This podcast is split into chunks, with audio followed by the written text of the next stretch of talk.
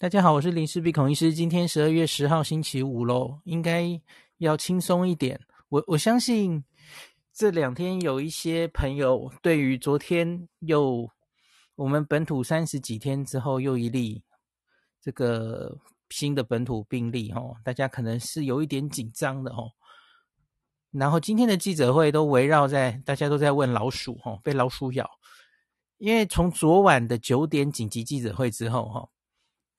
这一天星期五开了四场记者会，都跟这个有关哦。早上台北、新北就各自开了哦。那因为本来这些疫调就是县市政府、地方政府在前线执行嘛，吼。那所以因此这个人是住新北，然后在台北工作，所以因此当然台北、新北都是如临大敌。然后早上也各自报告了他们的部分哦。那指挥中心记者会下午两点开嘛。那后来四点半，中研院也开了说明的记者会哈。那虽然其实还没有太大的进展啦，哈，可是总之一定要出来说明一下嘛哦。所以今天大概就有四场记者会在讲这件事啊哈。那可是我想先跟大家讲一个好消息，讲在最前面了。我们把结论，就很不想听后面很啰嗦的地方的人，我们来先讲结论吧哈。我觉得今天基本上。第一轮大概出来了哈，我们现在目前框列哈，呃，居家隔离有七十三个，然后自主健康管理是十三个，这个框列了一百一十个人，所以呢，核酸检验就是应采检一百一十人哦，那这些人都是在集中检疫所，那为此啊，因为你看集中检疫所要要清出这一百多多间来容纳，所以。暂时好像海外回来的那个预约就暂时停止，也还要看接下来的状况啊。吼，对，真的蛮忙的吼。那初步在下午两点的时间点啊，吼，这一百一十个应采，它已经八十六个阴性，一彩 PCR 阴性。那包括了非常重要的关系人，就是这一位呃二十五岁女生实验室助理已经离职了吼的男朋友吼，那应该是他最长。密切接触的身边的人哦，那他也是一采阴性，包括他。那再来还有二十四个检验中了哈，所以多半这个第一轮最亲密的，现在框到目前一采经阴性。那这些人都还在隔离中，然后他一旦有症状。当然还会再检验，然后最后他们解隔离的时候呢，十四天出去之前也会再检验，这其实都已经是我们的 SOP 了啦吼，大家不用担心这个，诶，怎么检一次就没有了？检一次可能还会阳性啊，大家都知道。可是你要知道，这个第一轮第一次的 PCR 是有意义的。大家想一下，我们我说这个 Delta 已经五度攻台。前四次攻台有两次是大大场，有两次是很快就压住了。他们有什么差别？大家记不记得？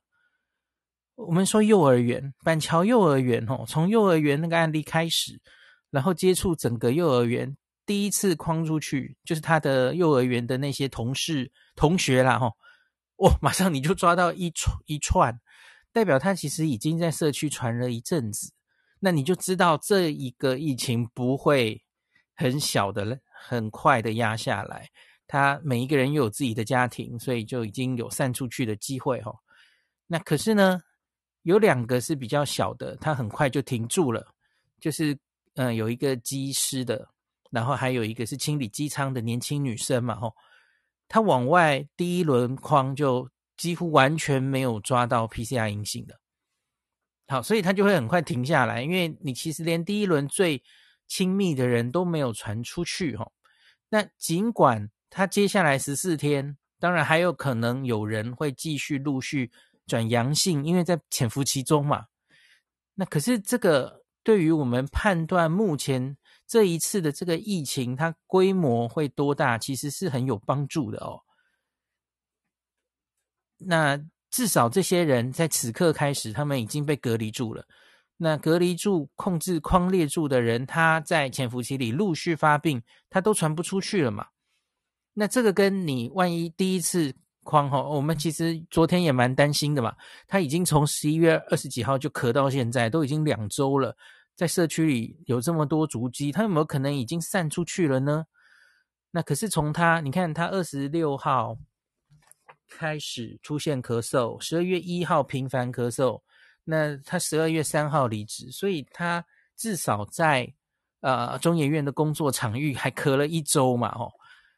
那可是初步看起来这，这个，假如他在那个时候是有传染力，然后已经传，呃，在那里在工作场域出没的话，哦，他的这些同事啊，被框列的人，理论上应该有人已经要发病才对，哦，那可是目前我们一筛没有抓到，哦，所以我觉得这初步是是个好消息啦，是好现象，哦，所以这个是值得大家可以觉得还不错了，哈，可好像。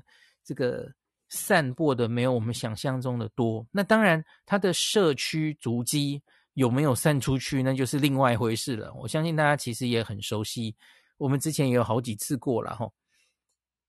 嗯、有好几次其实我们是担心餐厅哈，有那个在餐厅的足迹怎么样怎么样哦，所以我觉得它是有机会散出去的。那当然大家要提高警觉。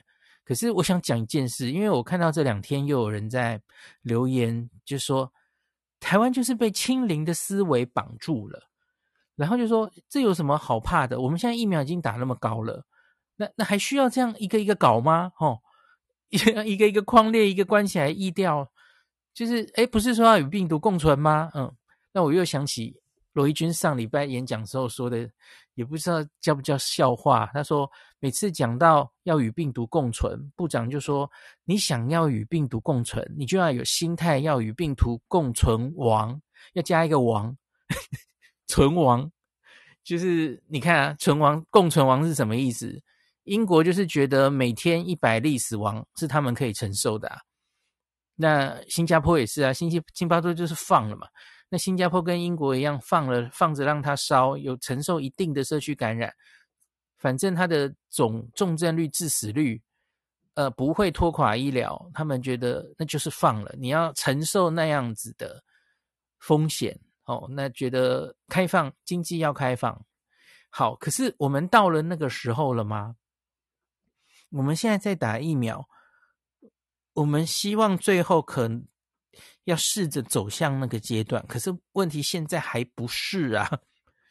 我们还是希望现在疫苗还可以再打高一点啊。我已经跟大家讲过了嘛，我们两剂六成，你确定够了吗？而我们这两剂六成里还有青少年那一百二十万充场面呢。啊，对不起，是没有，是没有，对不起，我讲太快了。好，我们青少年准备 BNT 要去打第二剂了吼。那打上去之后，我们我们的第二季。可能会冲到，也许是七成。好，我问你，这七成够不够？我觉得不一定够诶，因为看一下欧洲现在 Delta 烧起来哈，德国大概是两季六十六 percent，这看起来不太够哈。他们在整个欧洲里算是疫情控制的比较不好，还是烧得起来，也有一定的重症住院。那相对于西欧有一些打得更好的国家，吼，它两剂可以接近七成五、八成的，吼，哦，它的总致死率那个重症率又会比德国再小一点，吼。那我们当然是希望比较接近那种国家之后，我们再来考虑真的放的问题嘛。那所以呢，嗯、呃，那一些国家，吼。所谓的两剂已经到了七成五到八成左右的国家，他们跟我们不一样的地方是，我已经讲烂掉了哈，就是我们七十五岁以上的老人家，有部分连第一剂都没有打。那疫苗现在的疫苗哈，这个对于 Delta 我也讲过很多次了，它已经重点不是防止你传给别人了。当然，它还有部分的效果，不是完全失去了。可是，相对于 Alpha 来说，它已经不是这么有效了哈。就就跟今天讲的这这今天这个女主角啊，她打了两剂莫德纳，我觉得她一定有嘿，我打的是最理论上最好的疫苗莫德纳，所以她明显一定会有放松戒心。我不相信没有，她一定有这个心态。我跟你讲，他只要跟我一样是打两剂 AZ，他可能还会紧张一点。可是他，我觉得我打的是莫德纳，我的保护力是最好的，所以他就不会这么有戒心了。他前面的呼吸道症状，他就当只是普通感冒，不会这么倒霉吧？然后，呃，被老鼠咬了，老鼠不是一个主要的传播途径啊，吼，所以都不会觉得自己会这么倒霉了。哦，虽然。今天 PTT 有爆挂，好像其实是这个女生自己是很想通报，好像有一点被 压下来等等吼，这个当然还不确定。我等下中中研会的记者会会，中研院的记者会会稍微讲一下，就是好像有霸凌的问题啦吼，也可能造成她的离职等等吼。那这个当然跟防疫比较没有关系，是有点比较八卦的的味道吼。那可是我觉得就是打疫苗。不是百分之百就保护你了吼，那可是重症的保护力是很少的，呃，很很不错的，还维持的，所以我觉得最后放手期末考的时候啊，你当然是希望重症的人可以受到疫苗最好的保护，那是最后的决胜点了。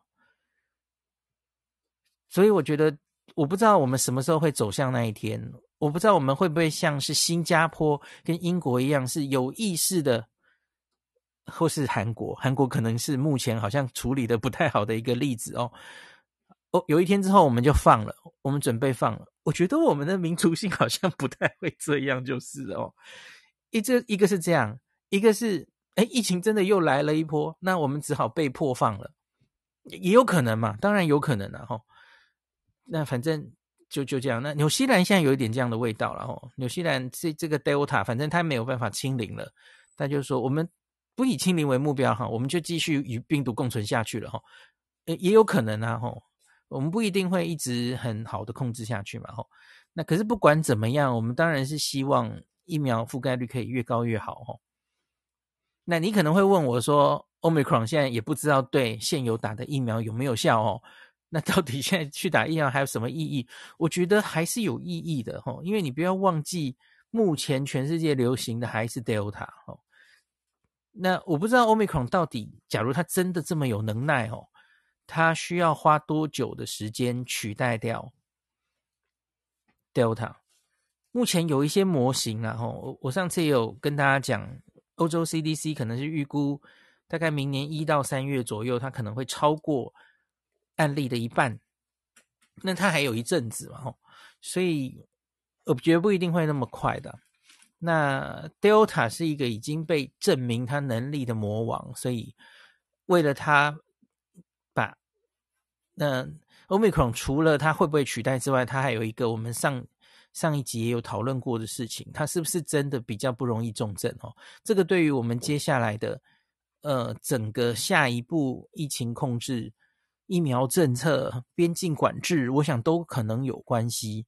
那可是这个大概也不是现在一时会有答案的哦。我觉得这可能还需要看个一个月甚至两个月，我们才能看出 Omicron 的走向哦。所以我觉得呢，那那里是我们不能控制的部分哦。那可是至少我觉得，我们先还先不要想第三季好了，我们就说两季呀，我们不要被。我我一直跟大家讲，我这这两三个月在在讲这个美国的事情哦，我觉得他们就被陷入加强针的泥淖哦。我我们不要上这种当哦，就执着在大家要打第三针哦。重中之重其实应该是越多人打到你的两针才是最好的哦。那个比打第三针的效益其实是高的哦。因为有跟没有那个防重症的效果是差非常多的哦，所以我我自己觉得我们的力气应该要放在让尽量多的人，好啦，你至少打一针好不好？一针也是有部分防重症的效果了哦。那两针当然是更好。好，我怎么岔题岔到这里？我们回回题回题，我们来今天来讲啊，这位女生今天有多什么资讯？其实我觉得没有多太多资讯，因为。它的感染途径啊，那现在其实都还在查之中。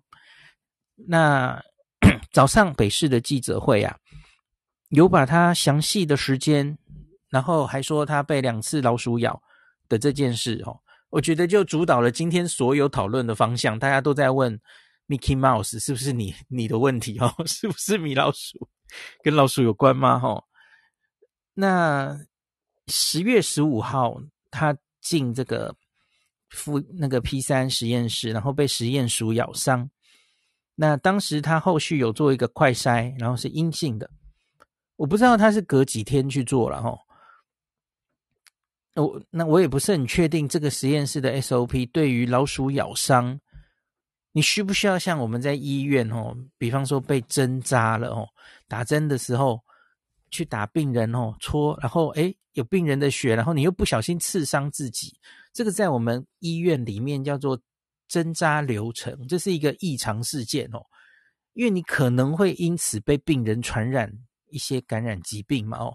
那所以呢，我们这个时候就我们的这个职业安全方面的吼的部门就会来追踪你，诶，你通报了一个针扎事件，我要追踪你的健康吼，你马上就要先抽一个血，确定你没有那些从血液传染的病毒，呃，比方说我们最常见的是 B 肝、C 肝跟艾滋病哦，一定要赶快去抽血，因为这是证明你的清白，你原本是没有的哦。那接下来可能是在第一个月、第三个月，然后最后六个月哦，我忘记还有梅毒，梅毒也是可以这样传的哦。我们通常会验这四个，那最后你就每一个月追踪，然后最后六个月的时候，因为有一定的潜伏期嘛，吼，这种血液传播的病毒，它潜伏期比较短，呃，比较长，它不是几天的事情哦，所以最后要追踪长达半年哦，验你的。艾滋病、B 肝、C 肝、梅毒全部都阴性，好，恭喜你，你没有因为这次针扎而从病人那边呃染到一些病毒等等的哈。好，所以老鼠咬伤哦，我觉得理论上也应该会有一些它的 SOP 了哈，因为我们现在是中央有规定说这种呃几级的这些生物操作的实验室有一个很基本的规范。的 SOP 哈，就是要怎么样做感控，有一些呃感染控制的一些规则要遵循。那可是呢，每一个实验室也要建立自己的 SOP，他们应该中研院当然一定有自己的哈。那我我不是很确定，因为中央的 SOP 其实蛮简单的，昨天记者会也有秀出来嘛，就是你要有这个健康监测，然后一旦有一些风吹草动，一定要通报，然后要检测，就这很简单的原则。可是中央的 SOP 没有规定到，那老鼠把你咬伤的话，你要做哪些事？然后，那这可能都要再去检视他们到底有没有规定的这么细，那有没有追踪？哈，虽然老鼠咬伤，然后呃传播，这等于是借由血液传播嘛？哦。老鼠的口水里那个病毒量要够高，然后你要在咬伤，大家知道进 P 三实验室你一定是戴手套，那可是它要能够有足够的它的口水，然后咬伤，然后流血，然后进入你的血液哦，那个就算真的有病毒，那个病毒量能不能进去造成感染哦？我觉得那个几率是其实是很小的哦。那可是 SOP 是不是该规定？我觉得这都可以检讨了哈。好，所以他十一月十月十五跟十一月十九发生过两次实验鼠咬伤。那在下午的记者会，我们知道了十月十五号哈，他翻他的工作记录啊，十月十五号咬伤的是伽马鼠，伽马就是巴西变种病毒哈。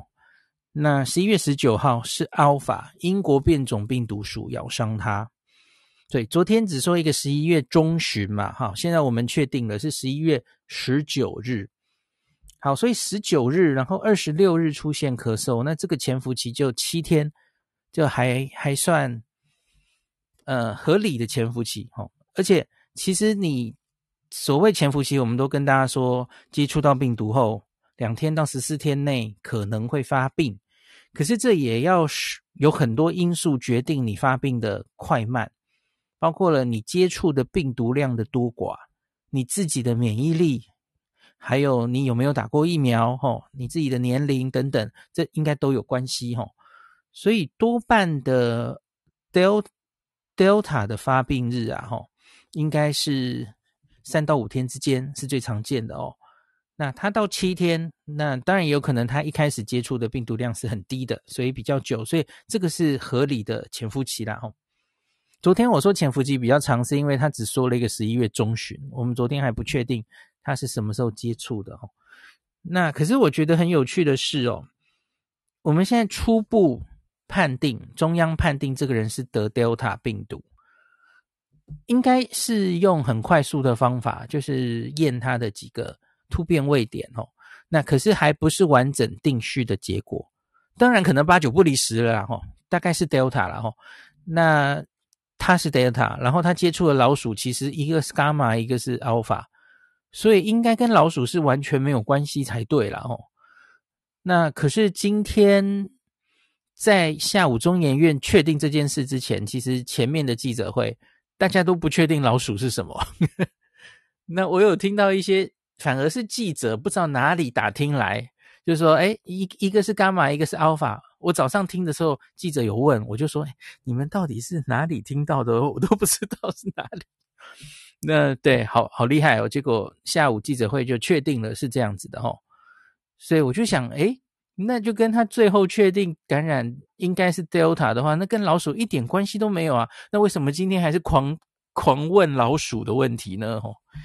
大家，大家觉得可能老鼠传人的这个议题比较惊悚，然后就写成标题讨论，大家可能会比较有兴趣，比较有卖点吧。可是我觉得这个在这一个案例判断它的感染源上面，就还蛮明显，大概跟老鼠可能是没有关系的机会比较大嘛。哦，那上次他们也去问了一些专家，哈。那我有看到几位老师也有发言齁，像是中国医药大学的黄高斌老师，他就说啊，除非老鼠唾液带有这种病毒，咬到才可能进去，但新冠病毒是附着在呼吸道，并不是主要是经过血液传染，咬到就传染也不太可能。这个跟我的观点蛮类似的哦。那黄立明说。不可能，呵呵，微乎其微。他说，被实验老鼠咬而染疫的机会真是微乎其微，可以说是不可能。主要的感染原因大概应该还是研究员在实验过程中操作新冠病毒时，不知道是哪一个环节沾染到自己而被感染哦。那他不排除整个实验室也许环境已经被病毒污染这样子哦。那所以他们其实现在在调查嘛，在调录影带，在看你这个穿脱隔离衣这些哦，有没有哪一个步骤有问题哦，然后确定进出的人员哦。那他其实这种 P 三实验室通常都会规定，我不知道他大家有没有看过一个电影，那叫什么类似的就是进 P 三实验室，诶，那好像是 P 四哦，伊波拉危机的那类似那个电影哦。在这种实验室操作的时候，通常是两个人以上作业，你不可以自己作业，要有另外一个人看着你，看你所有的操作对不对哦。那万一有状况，他可以紧急哦，有有一些污染或怎么样哦，那可以紧急帮忙处理哦，不可以只有一个人在里面嘛哦。那所以呢，现在其实中研院在调查的一部分，也就是这个了哦。嗯，他们有没有完全照这个写好的 P 三实验室的 SOP 走？中间有没有执行上面有瑕疵的？哈，这当当然都是要列入检讨报告的哦。好，所以我有看何美香老师，大概也是这个观点嘛。哦，他觉得这种穿脱隔离衣这些所有的防护措施的时候，有有可能出问题，然后不小心把病毒是接触传染带进来了。吼，可能是之前。所有的实验室外泄的类似的事件里面，比较常见的原因是这样子啊，吼。那现在他们也有做环境采检嘛，吼，看实验室本身有没有受到污染这样子。好，那我们我们继续回头看，那今天有更详细的它的出现的症状的时间啊。我们知道十一月二十六日他就开始出现咳嗽，轻微的咳嗽。后来十二月一号，他咳嗽变频繁了，哈，频繁的咳嗽。然后十二月三号他就离职了，哈。中间当然还发生了什么事，我们不知道了。可是你看，他十一月二十六到十二月三号一个礼拜，他还是中研院的工作人员，就咳了一个礼拜哦。那三号晚上，他就去大三元酒楼，大三元酒楼大吃特吃，叫泄愤吧？我不知道，我这这太这太脑补了。反正就是离职的那一天就去吃大三元酒楼。好，十二月四号开始，他就有一些症状了哦，打喷嚏、流鼻水，然后重要的嗅味觉异常是出现在十二月八号，所以他因此自己觉得不对了哈，赶快自购快筛，这时候有去诊所哈，那结果就阳性了，所以九号最后就去医院采检 PCR 阳性，CT 值十五点一七。好，这里有一个问题，我觉得有一点可惜的是哈。因为他有离职了，所以他其实就不是经过一个正式的。你你假如还一直都在中研院工作，今天有人说他可能是约聘员工怎么样哦？可是我觉得这跟约聘跟 是不是正式职员，你你不应该，因为他们同样都在这个实验室里工作，有机会接触到这个病毒的风险，那所受到的健康管理应该是一样的。你怎么可能因为约聘这个人就？化外之名，不要理他，不可能嘛，吼！所以，我我自己觉得，假如他没有经过离职的话，吼，你看他十二月四号打喷嚏、流鼻水，哦，然后其实这时候咳嗽已经比较严重了，哦，那他他还在一直工作的话，他他一定会，这应该要通报了，不然你是不符合 SOP 的嘛，吼。那所以他最后是又因为离职，所以他在社区。的时间又更拖长了哦，那所以这个是有一点遗憾，他没有更早发现了哦。那有一件更可怕的事情是，假如他根本没有出现嗅味觉异常的话，他可能就根本就过去了，大家知道吗？他根本不会觉得，诶，我好像是诶，我要去检查一下，他可能就不会咯。所以根本就过啦哦。那我跟大家讲过，他可能的心态就是。我我可是打了莫德纳的人呢，打了两剂莫德纳哦，才四个月哦，我的保护力应该还很好啊，不会那么倒霉吧哦，所以我觉得这个不是很合理。那我昨天有讲说，这种在 P 三实验室有机会接触新冠病毒风险的人呐，这会不会应该你本来每一个礼拜啊，你你就算 没有症状，有症状就不用说了。有症状风吹草动是绝对要马上裁剪通通报跟裁剪。那可是即使没有，国外很多实验室，它应该也是每个礼拜都在那边做快筛哦，甚至是做 PCR。那很多医院大概也是这样。那可是台湾的状况，我昨天问了一下，我没有问到中研院自己怎么样了哈。那我有问到台大医院哦，台大医院其实一直从五月以来啊，我们就是每个礼拜做快筛哦，工作人员。那这一个是一直到十月，我们后来又比较解禁了哦，就是越越放越宽之后才停掉了。我们台大医院有做到十月耶吼。所以现在因为本土疫情也趋缓了这几个月，我相信他们原来即使有做，最近可能也没有做了，然后所以因此就就没有做这件事。我觉得应该也算可以想象齁，可是我我自己觉得，即使现在日区就是社区清得很干净，可是像是专责病房收入那些境外移入呃新冠病人的病房。还有像这样 P 三实验室有机会接触到新冠病毒的的这些人，我觉得应该还是要保持，即使没症状都要固定是由实验室帮他们检查才对啊。工作的地点帮他们检查，这是非常合理的成本付出啊。那大家记不记得我我刚刚有说有一位清洁那个机舱的那个工作人员？他其实那那个时候就是那时候，当然台湾疫情还蛮严重的嘛，吼。他其实是每周的快筛筛出来的啊，大家不知道记不记得吼。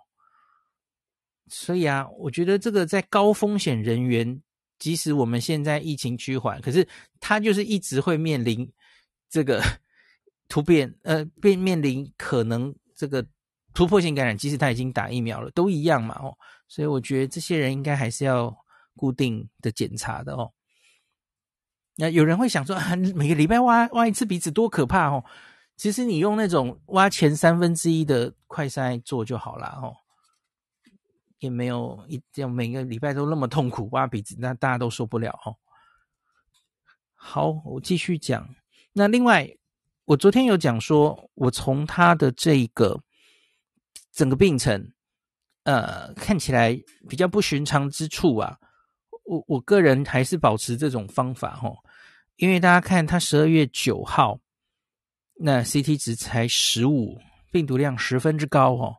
我觉得这整个病程，我看起来会有一点不舒服，因为今天阿中有讲到哦，今天阿中记者会有讲到这个，他讲的很快，我不知道大家有没有听到哦。因为他其实就是说，这个人的症状出现了几次转折。第一次是十一月二十六，就是出现咳嗽嘛。那基本上我们可能是初步是以这个为发病日啊，吼。那可是呢，他十二月一号咳嗽变得比较频繁，这是第一次转折。那第二次转折，十二月四号开始打喷嚏、流鼻水。第三次转折，十二月八号出现了嗅味觉异常。所以他有没有可能前面其实是只是一般的感冒、一般的病毒？他后面某个时间开始才是他真正新冠病毒的发病日，我觉得是有可能的哦。今天部长其实也有说类似这样的话哦，就不知道他真正的开始发病、开始有传染力到底是落在哪一天哦。我个人觉得应该是后面一点了哦，不然你十二月十一月二十六号一个已经开始发病的人，又是打过莫德纳的人，不太可能到十二月九号病毒量还这么高的哦。除非他是免疫力有缺陷的人哦，应该不太像吧哦。那所以，我我个人觉得他可能在后面。可是大家又想想，他十二月三号就从中研院离职了。那目前这几个记者会啊，我也没有听到他到底在十一月，除了十一月十九号进这个 P 三实验室跟老鼠接触之外，他到底还有什么别的机会？有没有机会碰到病毒相关的检体？不知道，没，没，没有，目前没有这样的资讯，可能还在调查吧。哦，那所以这里有一个资讯的空白。那也许他在十一月二十到十二月三号离职前，那某哪几天其实也有接触过呃新冠病毒的简体，有进出过实验室。对，我那那个就是他可能的暴露的来源，那这些资讯我不知道有没有哦，我希望有，不然不然我就会说，那那请问你可以完全排除是社区来的吗？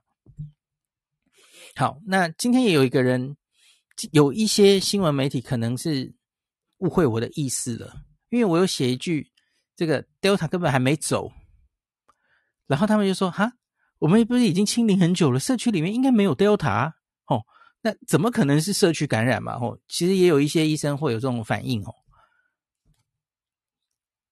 我我其实想反问你，诶，那假如你这么确定我们社区这么干净，请问我们现在戴口罩干什么？我们现在还要扫十连字干什么？因为它随时可能进来，我们可能已经清得差不多了。我完全同意你，我知道。因为我我也跟大家解释过了，我们可不只是三十五天清零哦，我们实际上清零的天数应该更久哦，所以我同意我们社区已经清得很干净了。可是我们不能拿掉口罩的原因，是因为它随时可能进来呀，它可以从各种管道进来，它可以是如同布桃那一次哦，从这个确诊的医院医护人员受到感染，然后在社区有踪迹，这是第一个。第二个是从机师。机组人员这边进来，这是第二个。第三个是，就像现在这次，诶，这是一个新的管道哈，实验室里有病毒，实验室漏出来哈，这是第三个。第四个，偷渡的人当然可以啊，偷渡的人就把他带进来了。我同意前面我们清得很干净，可是问题是我们现在还一直要大家戴着口罩，是因为它随时可能进来啊。那当你。像今天这一例，然后回头发现他已经在社区两周了，那你能回头叫大家赶快？哎，你时光机叫小叮当去叫大家把口罩戴起来，不可能嘛？所以你只好就大家口罩都戴着，所以这不冲突哦。我觉得我们真的前一阵子清得很干净，可是这不代表我们在社区里就可以把口罩拿下来啊！哦，这个逻辑一直都很清楚的。这个一直这个在这个问题哦，在去年我们五月疫情爆发前，不是过了一年与世无争的日子吗？也非常多人在问，我们都不是清得很好。那时候，然后那个时候非常多人怀疑台湾根本就是不检测，就所以没有案例哦，就我们检查做的不够多哦，你一测就到处都是，如是者言论太多了，我其实根本都不太想跟大家他们争辩哦。那。就是我看待那一段时间的台湾，跟现在的台湾其实是一模一样的。我们已经清到一定的程度了，我不会怀疑这件事。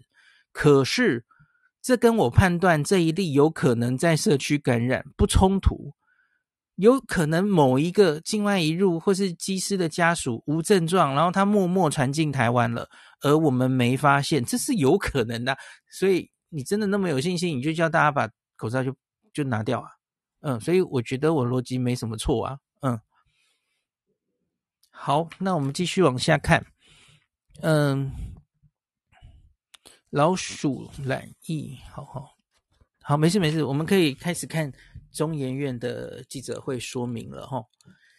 其实老实说啊，这个中研院这场记者会其实没有讲特别多的东西。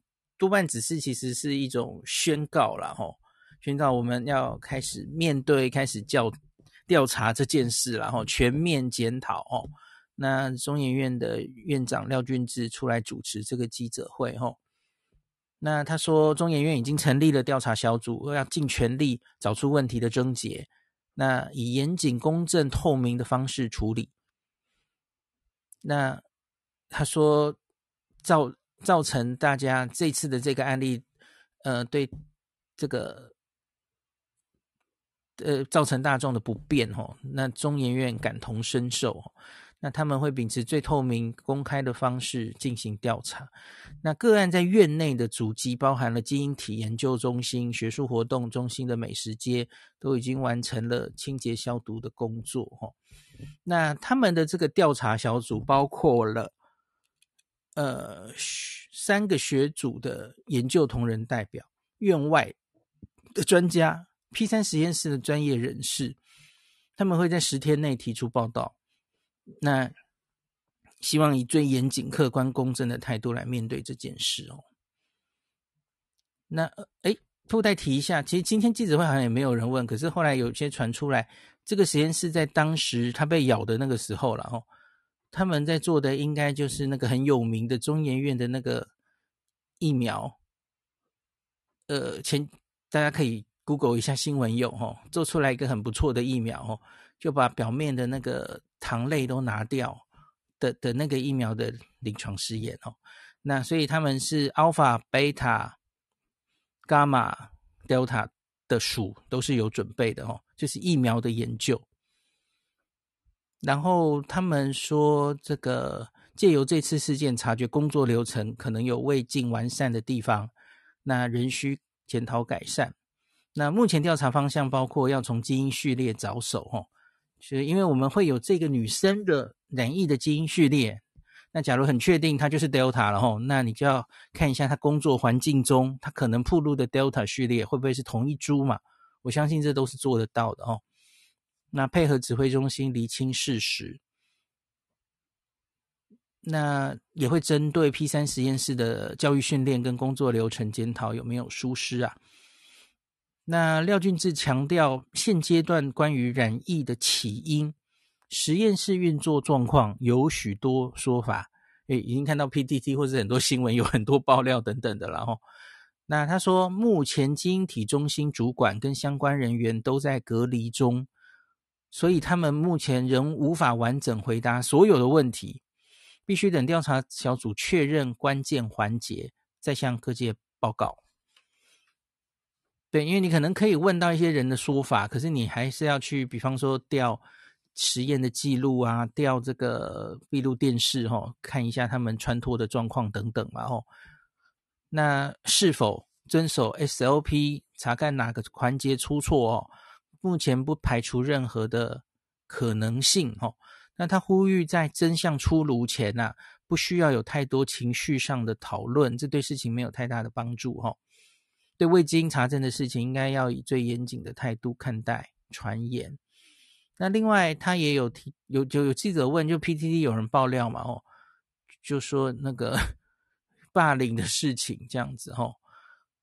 那他有说，呃，有处理过相关的事情，所以他等于是承认了曾经有类似霸凌的这种状况了哈。呃，他是说那那个女生声称有霸凌的状况，那是不是有？这是要调查。呃，正确应该是这样讲了哈。好，所以我觉得。听起来就是这这整个事件可能跟他的离职是有关系的哦。那那个网络上传的版本是说他他可能是很想通报被老鼠咬之后，那甚至有越级通报的现象，因为当时这个实验室负责人好像不在国内哦。可是他这样的越级通报哦，有被职场里面的老鸟可能就是不管是。霸凌他，这霸凌是这个意思哦，就是觉得他这个太小题大做啦，然后就说老鼠不太会传啦，哦，就就就嘲笑他吧，类似这样吧，哦，就等于好像这样就把事情要压下来的感觉哦。这这个当然，假如我是他的话，我当然可能也是会心里不好受了哦。啊，类似这样啦，可是这这都还是没有直接官方证实的事情哦，我们就等十天后的看这个报告里会不会有写比较详细的经过哦。好，那伽马阿尔法猪刚刚已经确认了哦，说向相关的老师跟负责人确认，而且从记录本上确认，那就是确定了，定调了哦。十月第一次被咬伤是伽马，第二次十一月是阿尔法这样子哦。那可是他也说哦，这个老师临时确认。这是这个老师临时确认的状况，不一定很确认，所以哎呀，搞不好 之后还会改哦。好，那差不多了。他说这这个阿法、贝塔、伽马、德尔塔都是从 CDC 分让过来的哦。目前 P 三实验室就是有四株这个变异株，那都是依照 SOP 报了 CDC 通过之后来进行实验的哦。那十月中进行以来进行的就是单糖疫苗的发展，大家 Google 单糖疫苗应该就会看到，那是一个很很不错、大家很兴奋的一个实验室的的一种疫苗形式哈。那可是它它应该就是还在临床前期啦哦，动物实验哈，所以还没进到第一期，所以这个其实还是真的要到实际上的应用还早了哈。好，呃，那最后，诶，我看到霸凌中央社也出了一篇新闻哦。他说，P 三实验室确诊者曾遭霸凌呢吗？这样子哦，我看一下。他说个案确实有反映职场霸凌的状况，那他们处理过这样状况，还在调查中。对，离职前，嗯，好，没事，大概就这样子。